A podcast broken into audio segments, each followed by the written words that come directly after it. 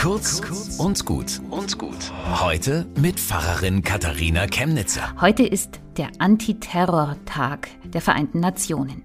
Mit dem Wort Terrorismus bin ich groß geworden. In meiner Kindheit, da hingen in der Post und am Bushäusle die Fahndungsplakate der Roten Armee-Fraktion. Und ich als Kind nahm das leicht. Ich hätte gerne die Belohnung kassiert und einen sachdienlichen Hinweis gegeben. Der Polizei hätte ich den gegeben, natürlich nicht dem Militär.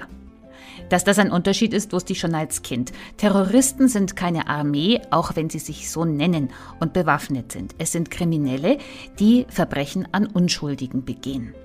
Und Kriminelle werden nicht von Soldaten, sondern von der Polizei gesucht. Und diese Polizei muss nach den Gesetzen eines Rechtsstaates handeln, sonst wird es erst recht katastrophal.